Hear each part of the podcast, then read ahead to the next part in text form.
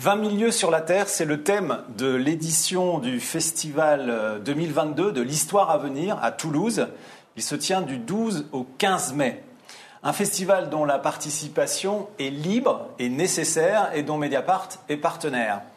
Ce clin d'œil à Jules Verne est l'occasion pour les historiennes et historiens qui vont se retrouver sur les bords de la Garonne de s'interroger sur les lieux, alors qu'il y a encore peu, en raison de la pandémie, nous avons été assignés à nos résidences, aux endroits, territoires, maisons où nous vivons sans guère possibilité de se rendre ailleurs. La guerre déclenchée par la Russie en Ukraine nous montre aussi qu'il y a des lieux de friction, de tension et d'abomination, des lieux de passage et d'exil. Le sujet est donc riche, porteur euh, d'interprétations et de visions différentes. Et nous avons avec nous deux historiennes et un historien qui illustrent bien cette pluralité. Alors Solène Rivoile, vous êtes historienne, moderniste, maîtresse de conférences à l'université d'Albi. Vous travaillez sur la lagune de Venise et la mer au XVIIIe siècle. Vous êtes également membre du comité scientifique de l'histoire à venir. Avec nous également Neftis Sfer, vous êtes historienne contemporanéiste, j'ai réussi à le dire, chercheuse en histoire et culture des pays de langue allemande au XIXe et XXe siècle. Et vous avez publié avec Philippe Rekasevich l'ouvrage Cartographie radicale aux éditions La Découverte. Et enfin, Guillaume Calafa. Bonjour. Bonjour, maître de conférences en histoire moderne à l'université Paris 1 Panthéon-Sorbonne. Vous avez publié aux éditions du Seuil Une mer jalousée, très beau titre, Contribution à l'histoire de la souveraineté Méditerranée, XVIIe siècle. Alors, première question pour euh, Solène Rivoile. Pourquoi le festival L'Histoire à venir, donc, qui a été lancé en 2017, a choisi ce thème 20 milieux sur la Terre pour l'édition 2022 Merci. Alors, pourquoi ce thème? Euh, Parce que le Festival Histoire à venir, en fait, c'est un festival qu'on a pensé euh, depuis euh, cinq ans. Enfin, moi, j'ai, rejoint le comité scientifique depuis deux ans, mais j'y ai aussi assisté en tant que spectatrice. c'est un festival qui est pensé, en fait, pour essayer de créer des espaces de discussion, de réflexion en dehors de l'université, avec des penseurs en sciences sociales, donc des historiens, mais pas seulement. Et euh, l'idée, c'était d'essayer en fait de discuter de thèmes qui puissent intéresser l'ensemble euh, des citoyens, des habitants, euh, voilà. Donc, ce, thème, c'est un peu en fait un thème qu'on pense qui va pouvoir intéresser beaucoup de personnes à, Toulouse et, qui viennent aussi d'ailleurs. L'idée, c'est de travailler sur ou d'essayer de, raisonner ensemble ou de, penser ensemble le monde sur lequel on habite. Euh, et donc les lieux sur lesquels, euh, enfin, dans lesquels on habite.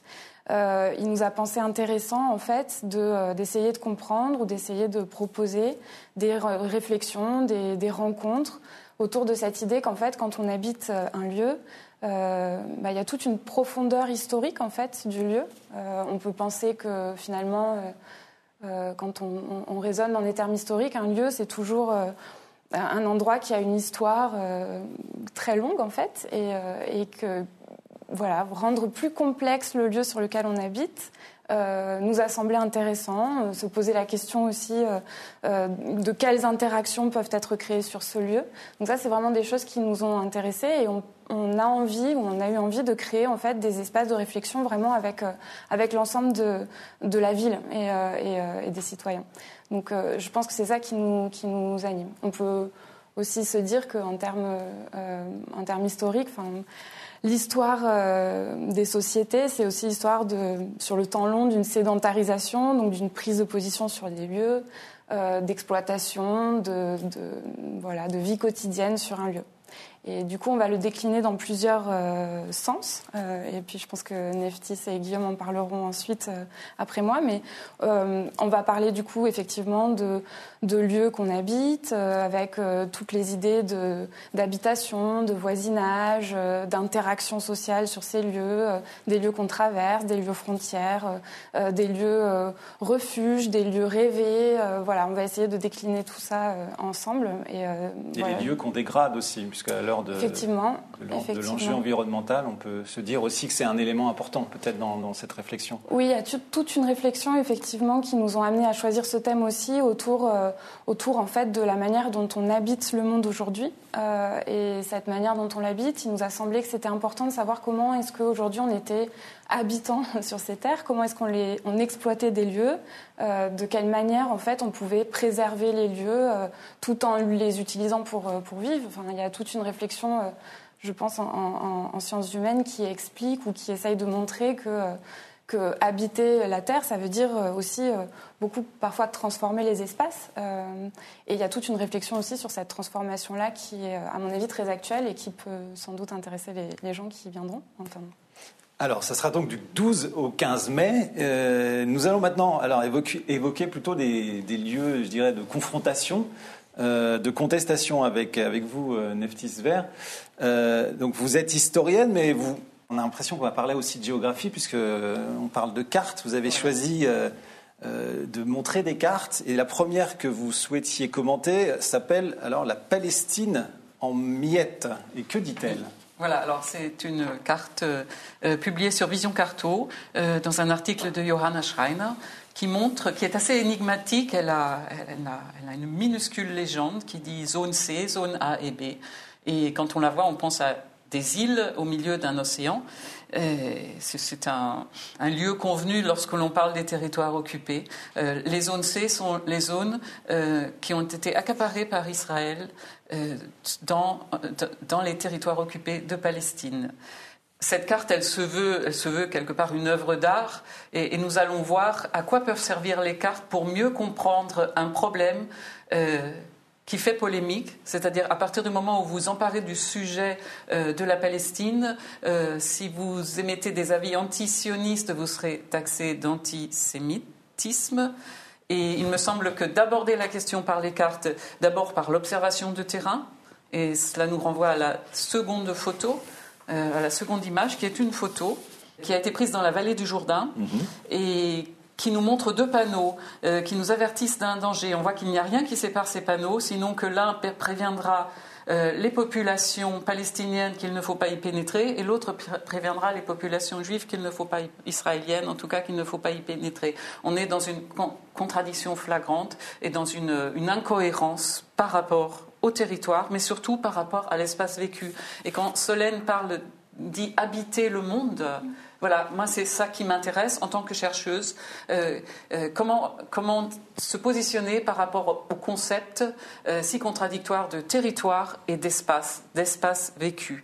Dans le cas d'Israël-Palestine, bien sûr, en, tant que chercheuse, je vais rester neutre. Je vais rester neutre et je vais essayer de m'appuyer sur des faits, sur ceux de l'observation de terrain, comme ici, cette photo prise dans la vallée du Jourdain, mais aussi sur le droit international.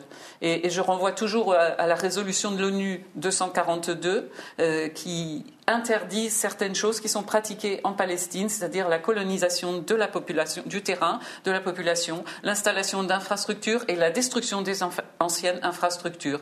Il y a aussi la Convention de Genève de 1949, bien sûr, qui, elle, va régir le sort euh, des personnes en situation de guerre, en temps de guerre, euh, signée également par Israël, mais qui ne qui n'est pas appliquée.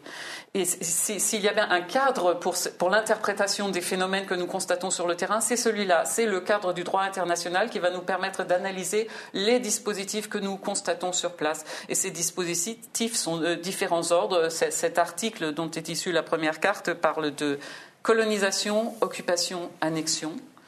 Euh, alors il s'agit de phénomènes constatables. Euh, vous quittez Jérusalem, vous vous rendez dans un, euh, un, lotissement au sud, vous passerez par les territoires occupés. La route, sans que vous le sachiez, traversera les territoires occupés. Elle semblera entourée de murs par bruit, alors qu'en fait, c'est le mur de séparation.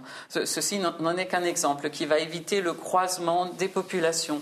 Vous avez énormément d'autres phénomènes qui font part de ce dispositif et qui touchent à la cartographie. C'est ce qui m'intéresse dans cette problématique. Pour moi, le, le conflit israélo-palestinien est emblématique euh, de ce qui se passe un peu partout dans le monde. Celui-ci, il est exacerbé et en plus, tout comme l'Ukraine, il est très proche de nous et nous touche particulièrement. Euh, avec... Il est emblématique euh, à quel point? C'est-à-dire, qu'est-ce que ça représente pourquoi c'est emblématique par rapport à ce qui se passe dans le reste du monde? C'est en termes de construction des murs, par exemple, de fermeture, de, repli sur soi? Je dirais ce, ce, recours à un pouvoir militaire de coercition par rapport aux populations. cette négation de l'espace vécu. Alors, je, ne m'apaisantirai pas sur, euh, sur, euh, ces phénomènes de colonisation. Parlons plutôt du mur. Et pour cela, euh, nous avons la prochaine carte, qui est une carte de Philippe Rekasevich, qui, elle, montre la même chose que la carte de Johanna Schreiner, c'est-à-dire les territoires, ces secteurs A, B, C, dont A et B sont les territoires qu'on peut estimer pratiquement à la disposition des Palestiniennes et des Palestiniens, en sachant que leur, euh, leur, espace de vie est en réalité réduit aux zones A. Euh, les, zones C sont sous occupation militaire. Et, ceci a été décidé par la communauté internationale lors d'Oslo II euh, en 1995. Et on voit que non seulement un pouvoir militaire, mais aussi un pouvoir législatif concerté va amener des phénomènes destructeurs de la vie des populations. Quand vous êtes sur le terrain, vous voyez ce mur qui par endroits euh, atteint 10 mètres de hauteur, qui va couper en deux euh, un territoire. Et, c'est là qu'il faut s'intéresser au concept. Euh, le territoire va s'opposer à l'espace vécu. le territoire, c'est cette idée de la frontière, de la ligne westphalienne. on trace un trait sur une carte et ce trait va régenter la vie des gens. Euh, euh, cela euh, s'oppose à cette idée d'espace vécu. Quand vous êtes sur place, vous voyez qu'il y a des échanges, qu'ils soient positifs, qu'ils soient négatifs, c'est-à-dire ces actes de terrorisme absolument inacceptables, mais il y a aussi ces échanges au niveau économique. Vous avez énormément de, de personnes qui travaillent. Il y a 30 000 Palestiniens qui officiellement travaillent dans les territoires occupés pour l'économie israélienne par exemple. Et euh, cette réalité de l'espace vécu, elle va être niée par ces cartes qui se veulent, qui imposent un regard euh, d'en haut, si vous voulez, qui seront instrumentalisées à des buts de propagande, qui feront partie de tout un dispositif de propagande qui va implanter cette, euh, qui, qui, va construire des narratifs totalement erroné sur la réalité de la situation, euh, sur le développement historique de, cette situation, et qu'il va s'agir, dans mon cas en tant que cartographe radical, de déconstruire. Et pour cela, euh, cette carte de Philippe, elle va montrer le parcours du mur, euh, le parcours du mur qui ne suit pas tout à fait la ligne verte décidée, décidée justement en, en 67, qui, va, qui va être en retrait parce qu'il va rendre possible un grignotage du territoire. Ce grignotage, euh, la prochaine image, qui est une photo, montre à quoi ressemble ce mur. C'est le mur, oui. Ce mur près, de Bethléem. Donc on, a un mur d'une hauteur d'une dizaine de mètres euh, avec un, mirador et avec du barbelé au-dessus. Ce mur, sa particularité, si l'on prend la prochaine carte, il n'est pas, ce n'est pas une ligne euh, ce mur, il, se promène. Il se promène le long des, euh, par exemple, de la municipalité de Jérusalem. Il ne va pas respecter ses limites. Il va aller grignoter le territoire. Et qu'est-ce qu'il va provoquer? Des enclaves. Des enclaves ou des exclaves, c'est-à-dire des territoires coupés du reste. Et euh, sur, le terrain, cela se présente ainsi. vous pouvez avoir votre champ d'un côté du mur, et euh, habiter de l'autre côté et n'être autorisé que trois jours par an à aller récolter vos olives. Il y a un article sur Vision Carto là-dessus aussi. Vous pouvez avoir l'école de votre enfant qui, a été euh, placée, qui, se retrouve de l'autre côté du mur, et s'il vous faut trois heures pour amener votre enfant à l'école, vous ne l'amènerez plus, etc., etc. Vous avez des maisons entièrement encerclées de murs. Alors imaginez un mur de, de 10 mètres de haut autour de votre maison. Et euh, cette façon Jérusalem, bien sûr, ville emblématique justement de, ce qui devrait être la, convergence de toutes les religions. Et, euh, moi, j'aime à rappeler que autant dans la Mishnah que dans le Coran, il y a quelque chose de sacré, c'est la vie humaine. Et, là où euh, la Mishnah dit, mais euh, Dieu a, créé le premier homme, il était unique, tous les hommes en descendent, tous les humains, donc la vie humaine, toute vie humaine est sacrée. Dans le Coran, vous avez l'idée que si une personne en tue une autre, elle tue l'humanité entière, parce qu'elle aura tué tous les possibles descendants de cette personne. Voilà. Donc on est, euh, dans des faits autoritaires euh, qui imposent une logique qui ne correspond pas à la, à, la situation sur place ni au ressenti des gens. Euh, sauf, sauf bien sûr à partir du moment où intervient la propagande.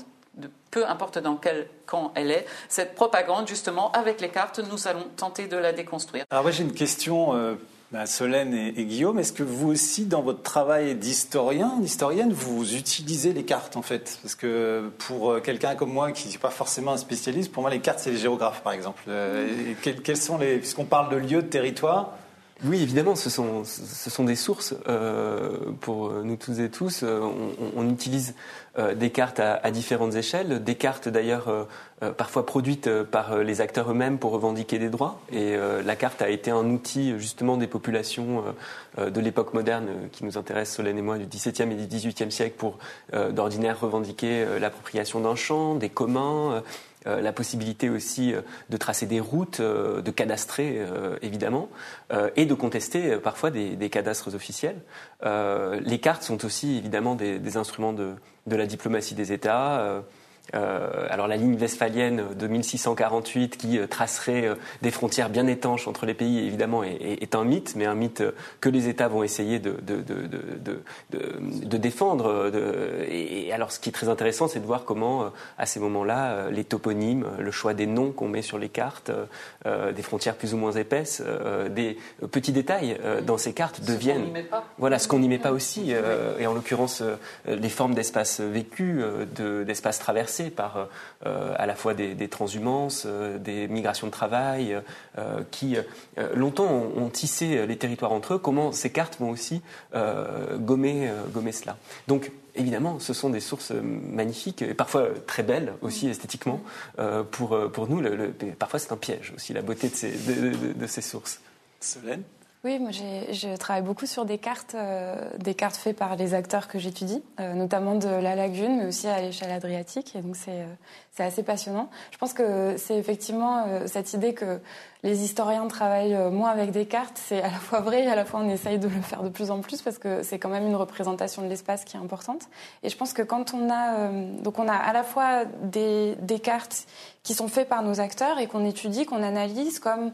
Euh, en fait, moi je trouve que par exemple les cartes sur lesquelles je travaille dans la lagune, c'est des c'est une représentation, mais c'est aussi une représentation qui montre toutes les négociations, les points de vue en fait sur ces lieux. Euh, ça veut dire que bah, il y a tous les magistrats qui essayent de délimiter effectivement euh, des territoires en termes d'usage, en termes d'exploitation, etc. Et puis il y a aussi derrière en fait toute une analyse de la manière dont a été produite la carte. Et là, il y a toute une référence aux, usages des habitants qui peuvent être complètement différents selon les gens qui sont dans ce lieu. Et finalement, la carte elle produit une lecture du lieu euh, de, ceux qui ont gagné. Mais euh, c'est pour ça que c'est assez passionnant aussi de, travailler dessus. Et je crois que ce qui est intéressant aussi entre euh, ce qu'ont que, ce qu'on dit Neftis et Guillaume, c'est que je pense que quand on travaille sur les lieux, ce qui peut être passionnant aussi, c'est de changer varier d'échelle en fait, de travailler sur euh, ce qui est un lieu pour un habitant, mais ce qui est un lieu pour un magistrat, ce qui est un lieu pour, euh, enfin, je dis magistrat parce que je travaille sur la République au 18e, mais je, enfin voilà, je pense que ça c'est des choses qu'on va essayer d'aborder tout au long du festival. Et puis, je pense que ce qui est important aussi, c'est de faire des euh, des parallèles pour essayer de comprendre toute la complexité de ces lieux, leur construction jusqu'à aujourd'hui. Et ça, c'est vraiment important, je pense, pour, pour nous dans l'édition. Alors Guillaume, vous êtes euh, régulièrement sollicité euh, par des journalistes tels que moi pour vous exprimer sur euh, la Méditerranée. Alors c'est pas la Méditerranée sur laquelle vous travaillez généralement, qui est celle du XVIIe siècle, mais mm. c'est la Méditerranée d'aujourd'hui. et tout ça parce que on voit, bien, il y a le drame des migrants, c'est ces migrants qui tentent de rejoindre l'Europe depuis l'Afrique. Et donc ça donne l'impression que, que cette Méditerranée, ce lieu, il est figé. Mais est-ce que c'est vraiment le cas? Alors c'est vrai que c'est toujours difficile de produire des, analogies entre euh, les situations contemporaines, présentes et euh, les situations euh, du passé qu'on étudie et euh, qui la fameuse concordance des temps. Ben voilà, là c'est plutôt la discordance qui ressort euh, d'ordinaire, c'est-à-dire le fait que ces lieux ne sont pas liés à des formes de fatalité, que tout n'est pas figé précisément. Alors c'est ce qui rend difficile parfois l'explication historique ou en tout cas le rôle auquel on assigne les historiens pour pour cela, c'est-à-dire essayer de voir des causalités qui donnerait en fait des explications parfois liées à des simultanéités, voire à des processus qui seraient de très très longue durée et qui mèneraient à la situation actuelle.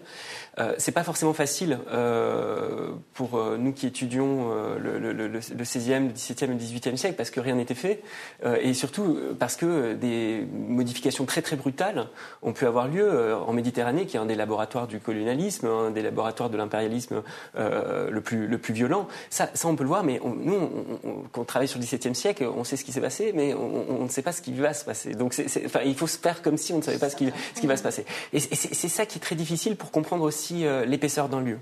Euh, de voir justement qu'un lieu qui pouvait être je prends, l'exemple du canal de Sicile que, que j'étudiais en, ce moment, euh, euh, un, lieu d'émigration euh, des Européens vers l'Afrique du Nord, comment aujourd'hui il fait frontière Rien n'était fait de ce point de vue, et c'est ce qui, me semble intéressant de, montrer. La, Méditerranée a toujours été un laboratoire, ça c'est vrai, des, mobilités, de l'identification des personnes, des procédures de contrôle.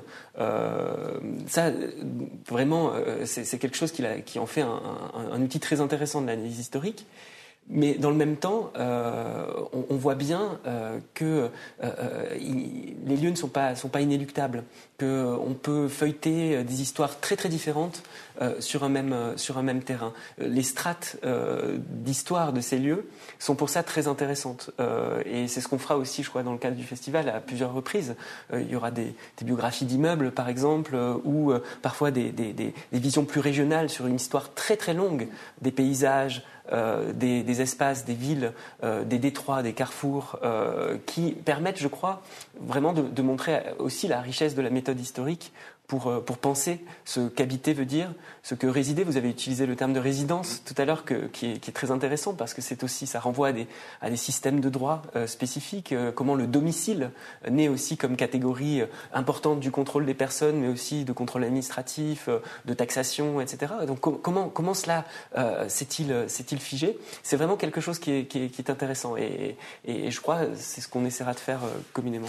Je crois que c'est vraiment un des, objectifs de, ce festival. En fait, c'est un, festival qui est pensé aussi avec des, enfin, par des universitaires, mais pas seulement. Donc, euh, dans le festival, il y a, euh, en partenariat, il y a euh, la librairie Ombre Blanche, qui est une grande librairie toulousaine. Il y a le Théâtre Garonne, qui est une des scènes contemporaines aussi toulousaines. Et puis, les éditions Anacarsis, qui publient beaucoup de, de, de travaux d'anthropologie et d'histoire.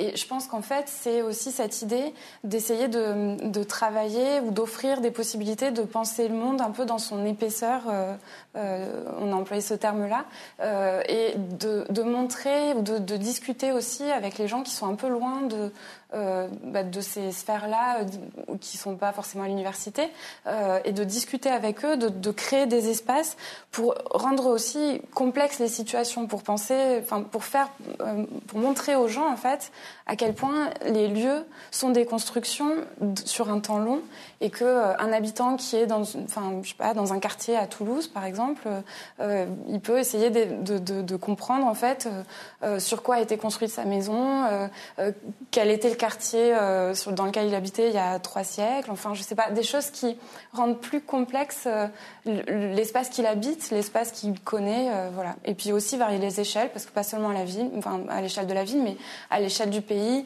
même à l'échelle du continent. Je pense que ça, c'est des choses qu'on abordera aussi dans le festival à diverses échelles. Et justement, passer par l'image, euh, tu parles ouais. d'un public euh, non averti, en fait. Euh, passer par, par l'image, et notamment cartographique, ça va permettre de, de désinhiber euh, par rapport à l'histoire. On, on, en a oui. très peur si, si on n'a pas de formation, oui. Euh, comme on a peur de la géographie. Oui. Et, euh, et, et l'image, elle a cette immédiateté, et la carte a ce crédit de véracité, de scientificité, que moi, moi, avec Philippe, je m'amuse à déconstruire construire, bien sûr. Mmh. Mais euh, ça, ça, ça, offre une, c'est une porte d'accès en fait à, à, ce savoir. Oui, et c'est aussi une chose, hein, c'est aussi un des objectifs du festival, c'est-à-dire de, je pense qu'on a tous envie, euh, dans ceux qui font ce festival, de montrer aussi euh, euh à un public euh, large des savoirs en construction et des savoirs qui sont aussi. Enfin, on, a envie de parler de la manière dont on travaille, de, de, tout le, bonheur qu'on a à travailler aussi sur ça et de faire des rencontres où on peut s'exprimer tous ensemble, voilà, évoquer des points de vue, déconstruire comme le fait comme le fait Leftis et puis et puis montrer qu'il y a tous ces savoirs sont aussi en construction et sont aussi des étapes d'une construction, d'une réflexion collective. Alors, je vous propose pour achever notre, enfin terminer notre conversation très agréable, on a, il y a toujours ce petit jeu. quel, quel, est le livre que vous emporteriez sur une, une île déserte Moi, je voudrais vous demander quel est le lieu que vous aimeriez être confiné, par exemple Si jamais il y avait un nouveau confinement,